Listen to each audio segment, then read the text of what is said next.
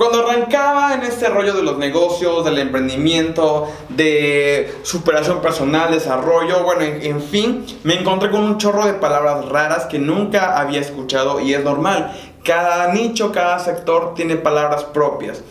Hoy vamos a hablar de la palabra procrastinación. ¿Qué es? ¿Cómo afecta? ¿Estoy siendo parte de ella? ¿Me infecté? ¿No me infecté? Vamos a hablar de eso después de la introducción. Bienvenido al podcast Caminando al Éxito. Sube el volumen y aprovecha cada minuto de este contenido.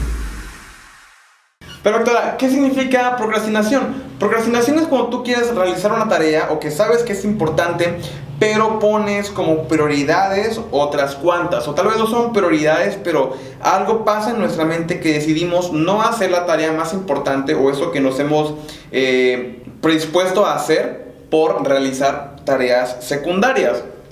Un ejemplo súper fácil es esto.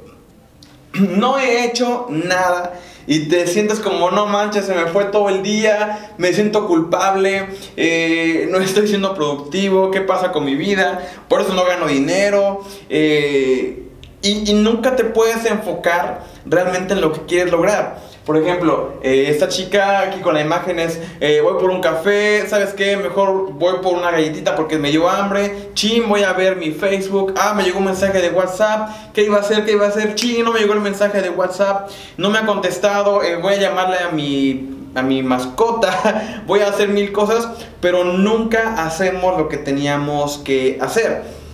Aquí tenemos el mapa de la procrastinación y usualmente arrancamos de aquel lado. Pero ¿qué pasa? Nos encontramos con el monte videojuego, después con el pico TV y tenemos un problema gravísimo con lo que es el río de las excusas. De repente pasamos un poco por el impulso repentino de que no lavé mi ropa, por si acaso en la tierra de los sueños, la tierra de las siestas, de repente llegamos a la base de confort o al campamento confort. Luego nos encontramos con el lago del café que está por aquí. Eh, nos adentramos en el bosque de las redes sociales y podemos llegar a caer en la playa sueño.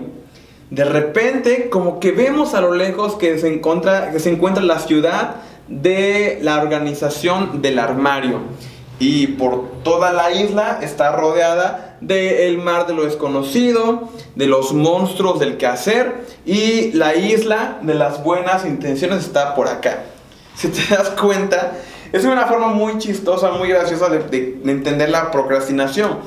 Eh, si no nos enfocamos de la forma correcta, podemos llegar a perdernos en este mapa de la procrastinación. Está muy padre, de hecho, ¿eh? Pero no tenemos que hacer nada y tenemos que evitar completamente caer en estos problemas. Y mira, qué padre que este tema lo tocamos hoy porque eh, acabo de pasar un evento de procrastinación. Se supone que este video íbamos a grabar ya de ayer, se iba a subir ya de ayer, pero no se grabó, no se hizo. ¿Por qué? Porque tenía otras tareas que siendo responsable no hice a un lado, no busqué el espacio y se me hizo muy fácil decir, lo grabo en la noche y al final una cosa y otra no salió como esperaba y mira, estoy subiendo este video un día después al día que yo tenía que inicialmente subirlo. Entonces, todos podemos ser víctimas de la procrastinación. Lo importante siempre, siempre, como te lo digo, es cómo reaccionamos ante los problemas, cómo eh, encaramos las dificultades. Entonces yo te traigo eh, unas cuantas soluciones que creo que son, bueno, son dos soluciones que yo considero las más acertadas, las que a mí me ayudan para evitar la procrastinación. Número uno es la regla de los 5 segundos. De hecho es un libro de Mel Robbins, me parece que es el nombre de la autora. No he tenido el chance de poder leerlo. He visto únicamente reseñas y creo que lo que explica es algo bastante útil. He visto videos de ella en la que lo, lo, lo narra. Básicamente, cuando llega a nuestra mente la idea que tenemos que hacer, por ejemplo, tengo que mandar la cotización.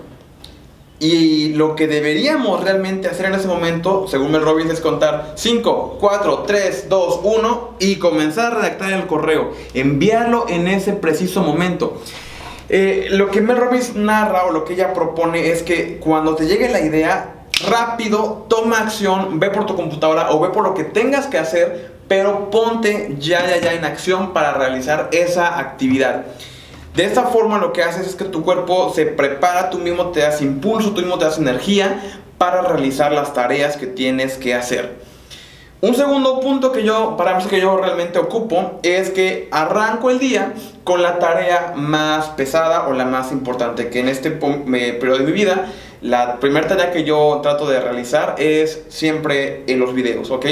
Eh, me despierto, voy a correr, voy a dejar a, mi hija y regreso para poder grabarte estos videos, porque para mí eso está siendo una prioridad en mi vida en este momento. Entonces, mientras más rápido o mientras más temprano yo la pueda sacar, es el check más fuerte de mi día. Es decir, ya cumplí, me siento que cumplí con lo más importante que tenía que hacer el día de hoy.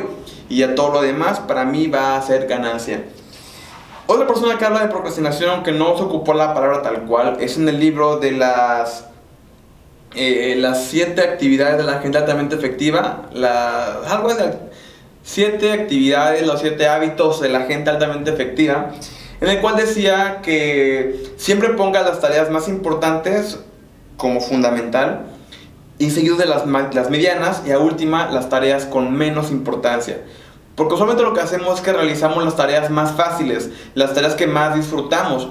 Y cuando llega el momento de elaborar las tareas más pesadas, más complicadas, ya no tenemos el espacio, no tenemos el tiempo para poder realizarlas. Sin en cambio, cuando arrancamos con la tarea más complicada, más pesada eh, de inicio, es más fácil realizar las, las demás, las, las más pequeñitas. Entonces, eh, procrastinación es que tú te divagues por todo el mundo viendo eh, las nubes, viendo el teléfono, viendo YouTube, viendo Netflix, checando tu balance.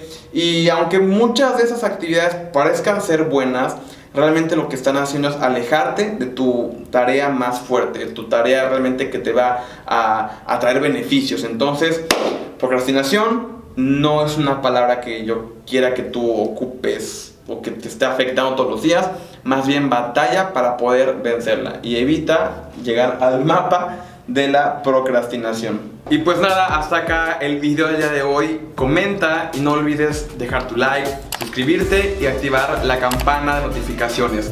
Te dejo por acá una lista de reproducción que creo que te van a poder ayudar muchísimo, te van a aportar mucho valor.